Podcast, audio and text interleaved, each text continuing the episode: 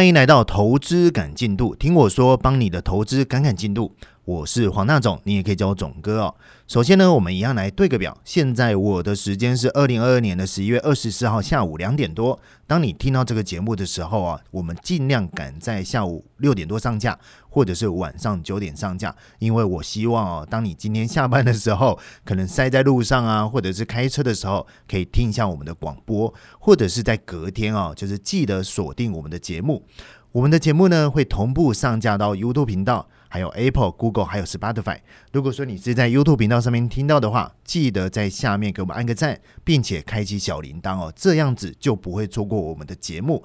那如果说你是在 Apple 上面看到的话，也不要吝啬留下你的五星好评哦。当然，如果说你有任何问题，一样可以下面留言，我会在下一次的广播就会回答你。可是因为我们每个礼拜天都会有直播，所以有任何问题，我还是建议啦，直接留在直播上面，直接问我，我当下看到就直接回答你。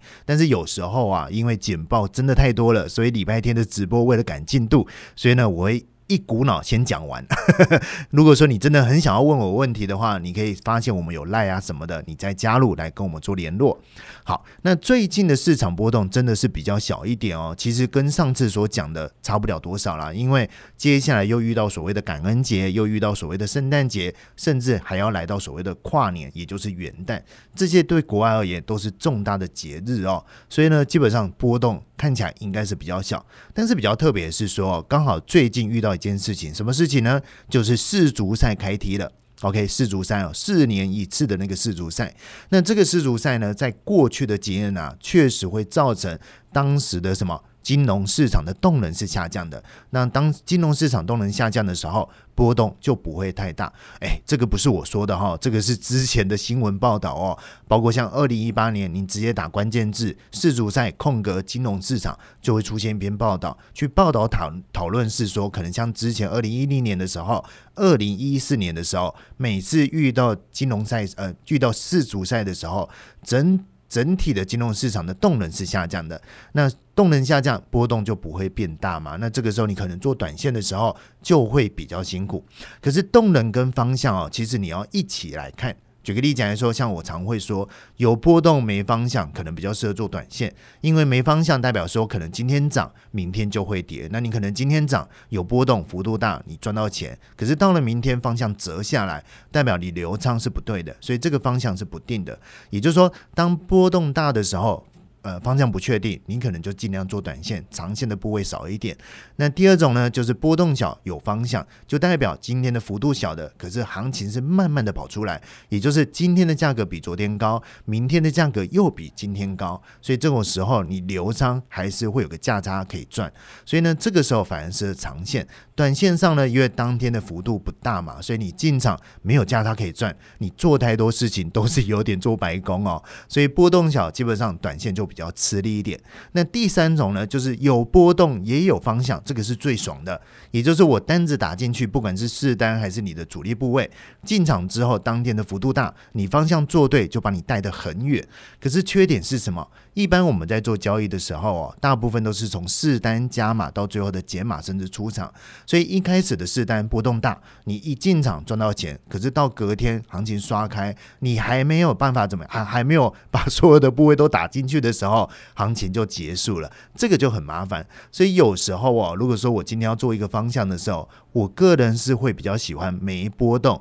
但是有方向的，但是这种情况大部分都存在于所谓的上涨行情，也就是下跌的时候，其实都是伴随着什么？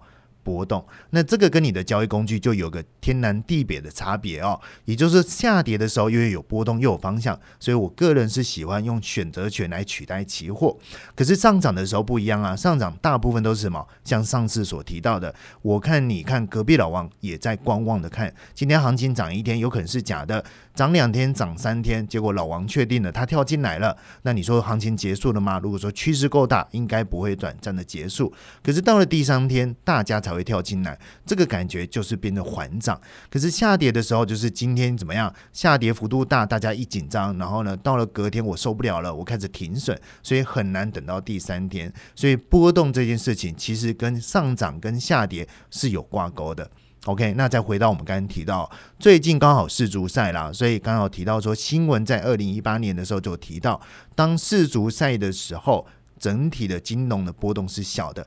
刚好这一次哈，就是这一次的比赛产地是在什么？是在卡达。那我稍微查一下，哦卡达这个国家基本上它的时间稍微晚我们五个小时，也就是如果说你这一次要看世足赛的话，应该是蛮尽兴的啦。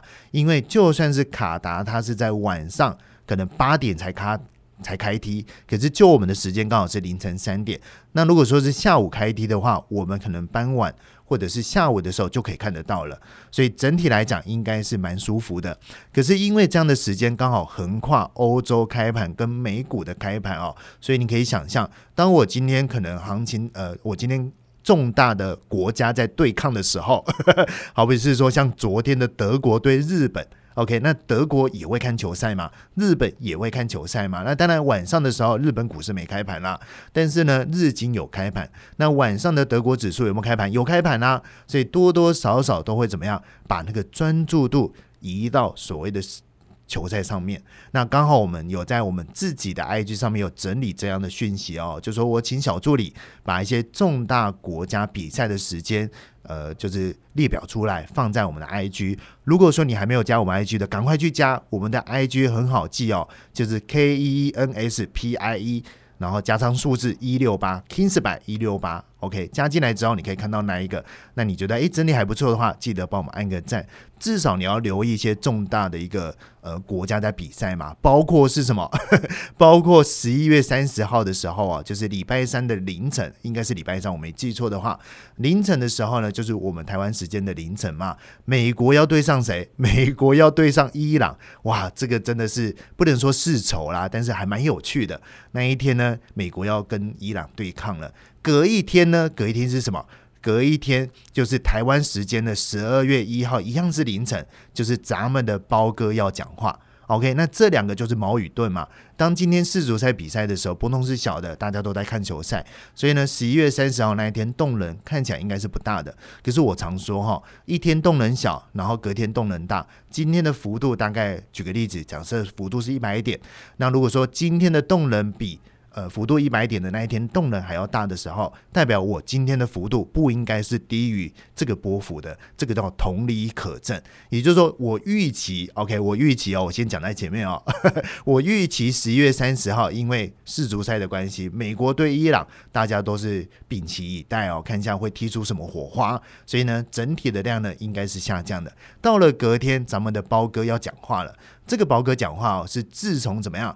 自从上次的美国联总会升起之后，自从上次的接生后讲话之后的一个重大的发言，那接下来因为大家知道，其实呃，因为昨天的会议记录，呃，会议纪要公布了，所以看起来应该是大势底定。只不过说终端利率可能就像之前在上一集的金牌战前是有提到，可能终端利率的中值由原本的五个 percent 看起来应该是上限，然后呢把这个上限拿掉了，看起来是下限。所以呢，有可能是最后的答案是升在五个 percent 以上，但是这样的一个态度哦，其实我们要锁定的，真的就是十二月呃一号台湾时间呐凌晨包哥要讲的话，也就是说十一月三十号踢球赛量能是少的，隔天呢包哥讲话有可能会引发更大的波澜，动能变大。那当然我们不讲长线啊，光是短线这件事情就令人期待。那如果说提到短线交易哦，就不得不提压球赛这件事情。刚好昨天呢，德国对日本又出现了冷门球队的胜出，所以造成你今天压日本的赔率至少来到两到三倍以上，甚至来到九倍以上。前天呢，刚好是阿根廷对上沙地阿拉伯，也是一样啊，爆冷门。今天沙地阿拉伯赢了，那如果说你是压阿根廷的，你就哭哭了，你可能就出现像之前的梗图哦，打破那个荧幕啊，或者是说要去睡公园了。这个就是最近大家所关注的哦，说。好像以这个情势发展下去，就不要压那个所谓的强队，要压就压所谓的弱队，这样赔率比较高。这一点呢，跟选择权有一点像哦，就是说我今天压球赛，原则上对我而言就是一个 yes or no 的一个赛局。当我今天对的时候可以赚钱，no 呢就是整个钱就不见了。那我今天压选择权也是一样啊。假设我今天做买方，我对的时候给我钱，我输的时候呢，我最大的风险就是我的支出的什么？权利金，那这种情况你就会去找一些，我今天对的时候可以拿三块，错的时候只要怎么样给他一块钱，长期下来只要胜率不要太低，你就可以赚钱。可是重点在什么？重点就是所谓的胜率跟所谓的几率，还有所谓的常态分配。为什么强队会叫强队？就是因为他的实力比较强嘛。所以呢，今天大家认为他会赢，所以我开出来的赔率就是低，因为他赢的胜率比较高。可是终究球是圆的，所以呢，有可能会怎么样翻盘？那翻盘的时候，你可能压他的对家，那你可能会赚的比较多。可是如果说照这样的发展下去的时候，常常我们会提到一个叫做所谓的庄家优势，也就是说。当我今天次数一旦多的时候，我今天展现专家优势的时候，你今天压冷门的人，长期下来你还是会输钱。这个叫期望值很低。我举个例子来说好了，假设说我今天要玩一个游戏，OK，玩一个游戏哦，我在一个桶子里面丢进去五千枚的什么围棋，那围棋大家都知道嘛，有黑子跟白子，这五千枚的围棋里面有三千枚是黑子，两千枚是。呃，白纸，那你今天随机怎么样上去摸个两把，摸上来的话，拿到黑纸的几率是多少？拿到白纸的几率是多少？那如果说你照简单的公式来讲，里头有五千枚，那三千是黑纸，两千是白纸，代表是说你今天摸一把的话，拿到黑纸的机会是六十个 percent。可是问题来了，以这个研究发现啊，至少要摸到两千五百次以上，你才会趋近于这样的比率。如果说在两千五百次以下的的话，其实你下去摸两把哦，都还是什么随机分配。也就是说，当你今天交易这件事情做越久的时候，才会展现它的什么。庄家优势，在没有做这么多次的情况之下，其实都有可能会出现像这样子的翻盘。所以，如果说你今天要压球赛哦，总哥会建议啦，直接压所谓的赔率高的。可是问题是，当你今天要压赔率高的时候，代表他的实力是弱的。那我试问，你会压多少钱？你一定不敢压多嘛，因为你心里面就是在抵抗说，因为他的什么？他的呃实力是比较弱的，所以我都不喜欢赔钱的感觉，所以呢，就是小事。呃，怡情呐，但是大赌就会伤身嘛，所以你压一点点，可是压一点点，好比说你压个一百块、两百块，就算九倍、六倍、七倍，你拿到的只不过就是什么，就是所谓的呃小确幸，所谓的打牙祭用的，所以你不可能压大，所以这个真的不叫投资，好不好？包括像我昨天有看大陆的梗图嘛，那就有对话的聊天室，可能是微信的，就有人在说，哎，赶快来压住哦，这个投资很棒，呃，就是稳操胜算的，只要两个小时。你丢十万块美金就可以拿到呃大概十个 percent 的获利，可以拿到一万块美金，只要两个小时你就可以赚钱。所以呢，就把钱打进去，结果打进去之后呢，你发现两个小时就翻盘了，整晚的十万块就不见了。这个就是很奇怪啊，就是交易跟投资还是有一点的界限。那这个我称为叫做 yes or no。我举个例子来说好了，大家还记得几年前哦，就是林书哦很疯的时候。那个时候台湾运彩有开所谓的单场的胜负，那个时候呢，我就开始去压那个运动彩。那时候很特别哦，因为林书好像连胜那个几场，我呢我的起手式就是五千块，五千进去呢就是一万出来，一万进去呢两万出来。那因为那个时候可能到一般的彩券行或者是运动彩行，你的两万块是没办法换现金的。我还特地到台湾台北富邦，那个时候是台北富邦哦，去换那个两万块出来。结果呢，把钱打出来的时候，那个柜员还说啊，钱好。好多，所以头就有点大头症。所以呢，五千块进去，一万块出来；一万块进去，两万块出来；两万块进去呢，就再也不出来了。这个就叫做 yes or no。所以千万怎么样，不要把压球赛当做是投资哦。因为你会发现，当我今天想要压高赔率的，你又不敢压多；但你今天压低赔率的，你又明白它的道理，就是说你输的时候会。整晚都被拿走，所以你原则上这个游戏真的就是小赌怡情哦。但是呢。大赌伤身，所以呃压开心就好了，千万不要压大。当然，如果说你把这个概念拉到交易，其实也很像哦。我举个例子来说，假设说我们今天常说的停损。大家都认为停损很重要，所以当你今天呃资金受到威胁的时候，你必须要头也不回哦，像前女友 前女友一样头也不回哦，直接把部位砍掉。可是停损真的有必要吗？举个例子来说，假设我我今天遇到一个出场讯号，那这个出场讯号就是你要果断的停损。有一种方式呢是百分之百立刻停损掉，可是呢你会输掉一万块。第二种呢，你可以再凹一下。但是凹九的时候有可能会翻身，可能有百分之二十会赚到五千块，可是呢有百分之八十会输一万五。那你自己去计算，你会发现长期下来，我林科怎么样？百分之百立刻回头，哎，立刻出场，立刻不要了，就是输这一万块。可是如果说你的次数不多的时候，我会建议啦。第二种反而是凹单的一种机会哦，因为我还有可能怎么样反败为胜。可是如果说你今天次数多的时候呢，你今天常态分配的情况之下，你会发现你今天就是要果断的出场，不然的话可能怎么样？你会是赚五千赔一万五，这个跟交易的次数有关系。也就是说，我做长线的基本上。多了一个叫容错值，可以稍微凹一下，等一下看一下不对就立刻砍。可是你做短线没有这样的容错值哦，因为你的交易次数多嘛。当你交易次数多的时候，常我们会讲一个叫做庄家优势，就像你今天去赌场一样。当你今天到赌场的时候呢，你面对两种游戏，一种游戏呢就是打二十一点，你可以算牌了解牌面上的筹码；第二种呢就是拉霸。OK，拉霸是没得算啦，那个叫做几率分配。可是长期下来，拉霸大家都知道哦，会趋近于所谓的庄家优势，它会浮现出来。可是如果说我进去只拉一把的话，我今天在拉霸跟二十一点是不存在这样的几率，所以呢，我会选择去拉霸，而不是选择上二十一点。可是长期下来，如果说我真的要呃打牌或者是打很久很多次的话，你就是要选择庄家优势比较少的那一种，这个就是交易了。OK，那我们拉回交易市场哦。那基本上我在讲市场之前，我还是习惯了先从汇率这边来看，因为汇率对我而言就是一个资金板块的一个移动。当我今天汇率强的时候啊，可能会影响它对应的一个股市；当今天汇率弱的时候，相对你的股市表现就不是太好。这个也是今年的一个主轴，尤其是最近，最近美元下跌的幅度蛮快的哦。包括像非农之后、CPI 之后，美元开始下跌了。那下跌之后谁受益？就是欧元收益啊，所以你会发现欧股最近的表现就很好。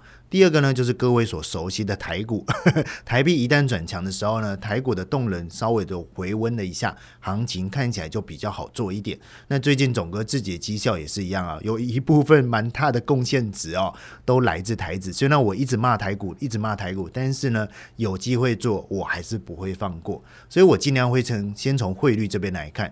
那今年汇率贬值最多，大家应该都知道是日币嘛，对不对？那为什么日币敢这样贬值呢？其实他们所养那也就是他们的通膨还没有拉上来，所以它的货币政策都一直处在所谓的宽松。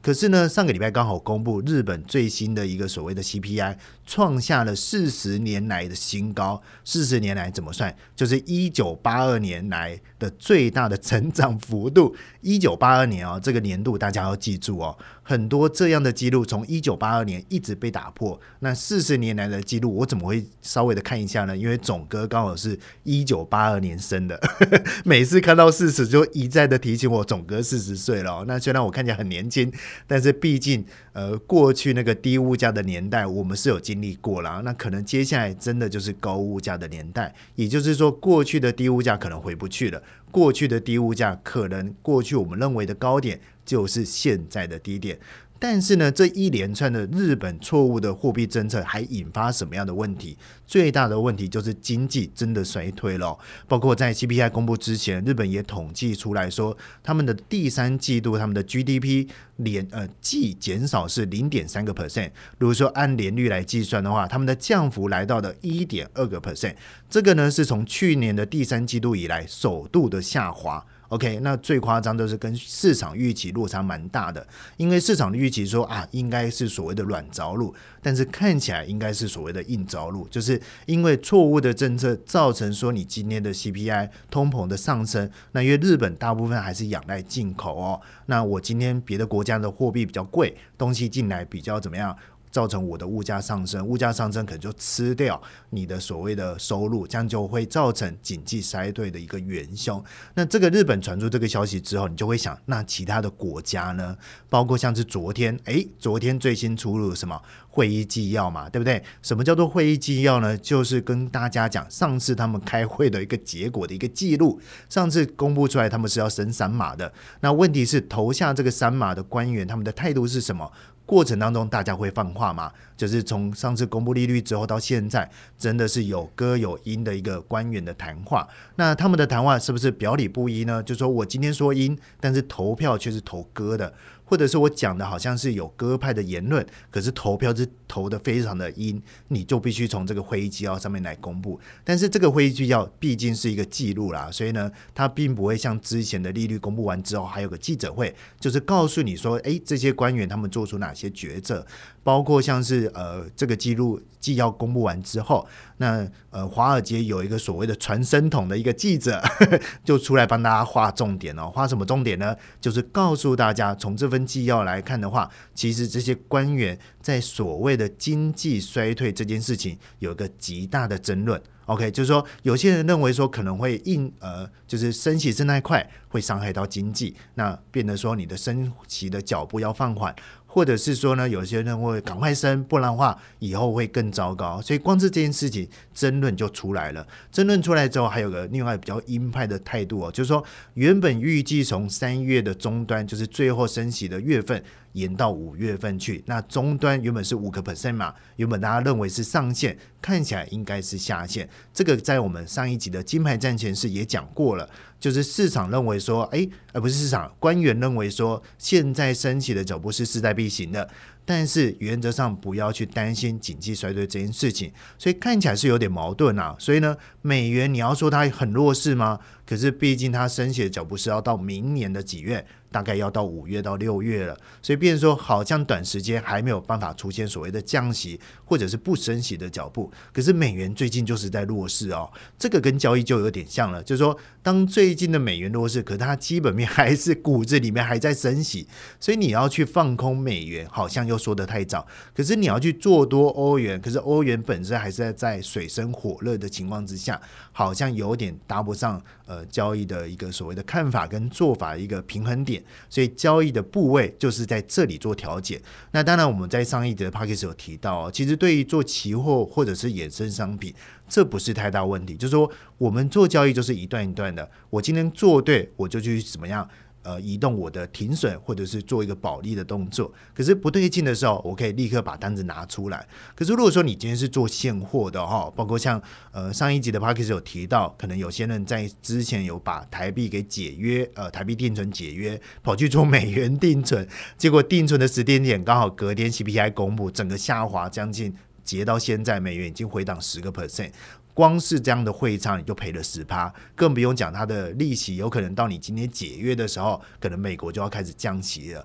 但是现货就是一个转弯比较转不过来的，所以你必须在判断交易上，必须把现货的思维跟期货的思维给分清楚。OK，这个就是第一个消息哦。我们从日本的 CPI 讲到。呃，经济衰退这件事情，确实啊，日本真的要开始担心他们经济衰退的情况。第二个消息呢，比较特别，就是在礼拜一的时候，沙乌地阿拉伯就是产油国这些人啊，突然市场传出来说他们要增产。哇，什么叫做增产？增产就是你的供给增加，需求不变的情况之下，会造成你的价格下跌。结果呢，这个消息传出来之后，价真的跌了，油价开始崩了，甚至还跌破十一月二十一号的低点。可是过了一个小时之后呢，这些产油国。突然跳出来说没有啦，我没有要增产，我还要怎么样？必要的时候进一步减产。所以这个消息再传出来的时候，立刻收复那样的跌势，甚至在隔天出现一个所谓的破底般的样貌。诶，这个蛮特别的，为什么呢？因为刚好在这个礼拜的金牌战前是上个礼拜啦，最新的那一集，总哥突然讲到油价这件事情。因为油价在最近的行情来看哦，其实比较符合一个趋势性。像其他的市场呢，因为虽然提到美元下跌，可是美元下跌的过程当中，当时啦，美元是有一点回弹的。当美元回弹的时候，股市就会面临所谓的回头。所以这些呢，我把它称为所谓的折返。可是油价不一样，油价呢，基本上跌破均线之后，就一路怎么样？继续往下探底的一个态势，所以特地在上一集的金麦斯拿出来讲，讲什么呢？就是它的一个所谓的利空的一个因素，以及利多的因素。所以如果说你要看的话，你可以去回顾一下那一集，我觉得那一集应该讲的蛮清楚的。所以这个消息出来的时候，其实市场的波动非常的大，光是那一天的高低点的幅度就来到六个 percent。OK，那如果说以当时的油价的价格七十七或到八十左右来计算的话，六个 percent 大概就是五大点。那这个大点基本上你是需要去比较的，到底是有多夸张？你可以拿一个东西来比较，什么东西呢？就是 ATR 的真实波幅的均值。如果说用当时的五日的一个均值来看的话，大概是四大点，所以当天的幅度就高过于过去五天的幅度。OK，当然这个也是拿来做短线的一个非常好的机会哦，因为我们在做短线要的就是我刚刚一开始提到的，要么就是波动大。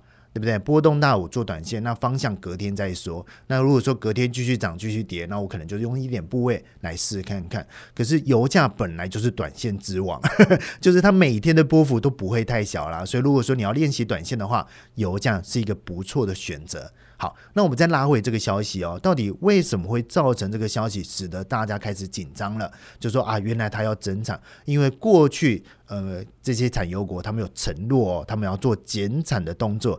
减产的动作是什么样的态度呢？就是他们实际的减产一天是要用一百万桶来减产。第二个呢，刚好在十二月五号开始哦，就是欧盟要对于俄罗斯油价的制裁。OK，我要制裁你的油嘛？我不要你的油，那可能会减少一百五十万桶左右的一个一个一个幅度。所以呢，我减产又制裁，所以这样的动作应该是有效率的，去让油价获得支撑力。可是呢，我在做这件事情的时候的隔壁邻居，隔壁邻居是谁？美国人嘛？美国在做什么事情呢？他在示范他的什么战备储油？光是十一月份哦，就是到现在为止，就是每天用几万桶来。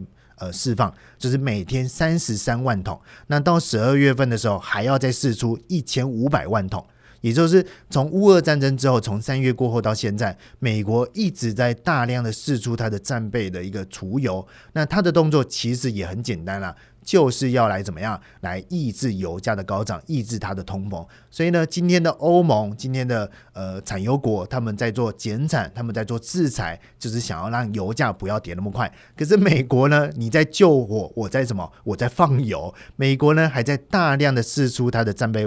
储油，那这个试出的动作呢，基本上它会有个价格啦，就是说我基本上也不能卖的太夸张，因为毕竟是战队使用嘛，所以呢，它当价格来到一个低点的时候，原则上它必须把它给买回来。那美国的能源局呢，他们是用固定的价格来回补，那目标价呢是七十美元或者是以下。可是呢，它的时间点却是要落在什么时候？就是错在二零二三年的十月过后才会去实施这样的触发价格回补的动作。也就是说，我今天已经定力七十七十块以下，所以大家认为说，哎，那七十块可能会有支撑？不是的，它要明年才会做这样的触发机制。所以呢，今天的产油国在。减产，可是美国呢，在呃在到货出来嘛，所以这种情况之下，其实我会看中的。如果说这一增一减的消减之后，剩下油价的下跌，会不会反映景气的衰退？为什么呢？因为油价基本上就是景气的需求嘛。当我今天景气上升的时候，我需要大量的什么运输啊，或者是生产，都会用到原油的部分，跟铜价的感觉很像。可是如果说我今天减产也没用，结果呢，我今天倒油把它压制下来，价格还会低低落的话，那你就要担心会不会景气才是最重要的问题。就像是我们刚刚提到的会议记录嘛。会议纪要已经告诉大家，原则上我今天升息的终端只要到五个 percent。左右甚至以上的话，那时间是落在明年的五月甚至六月的时候才会中高一个结束之后再来说要不要提早降息这件事情。当市场都预判我的终点在哪里的话，其实这个就可能是最大的利空已经出现了。可是如果说最大的利空已经出现了，我的行情却没有涨到我利空发生的那个高点，那中间到底有没有存在其他的未爆弹？没错嘛，那现实就摆在那里。我们常说黑天鹅，黑天鹅，其实黑天鹅你是无法预期的，你只会看到所谓的灰犀牛。可是灰犀牛总哥是定调在所谓的债啦，那债确实流通性还是存在着，债价格确实已经在下跌了，债过去的多头已经不见了。但是呢，它有没有引发市场整个崩落？目前来看，好像有已经进入一个停滞期了。那接下来到底才谁才会是那个黑天鹅，才值得大家去讨论？OK，那我最后来讲一下这个礼拜的金牌战前是我要说什么哦。刚好在这个礼拜的礼拜六有县市长的选举。那在之前的金牌战前是有讲过双周选择权的那一集，有带着大家回去看一下二零一八年那个时候选前的行情以及选后的行情。那今年呢会不会如法炮制？我不知道。至少选前的行情有一点像哦，所以呢，礼拜一天的金麦战争是我们来看看选后有哪些策略可以做。那当然，我们的金麦战争有分为三个单元嘛。第一个单元呢，就是讲一下，好比说呃工具啊，或者是一个交易策略。那这礼拜的第一个单元会来讲 K D 的指标。前面两集有提到所谓的均线跟呃趋势线，大家的回馈都还不错，所以呢，我们就顺便讲一下我们常用的 K D 指标，因为很多人会拿这个 K D 指标来做定存的一个依据。好比说零啊到二十的时候就是一个超卖，就进场做多；然后呢八十到一百是一个超买，所以呢要进场把把东西给卖掉。这样的做法到底是对还是错？我们就留在这个礼拜的金牌战前室来跟大家做讨论。OK，那今天的节目到这边结束哦。如果说你喜欢的话，记得留下你的五星好评，谢谢，拜拜。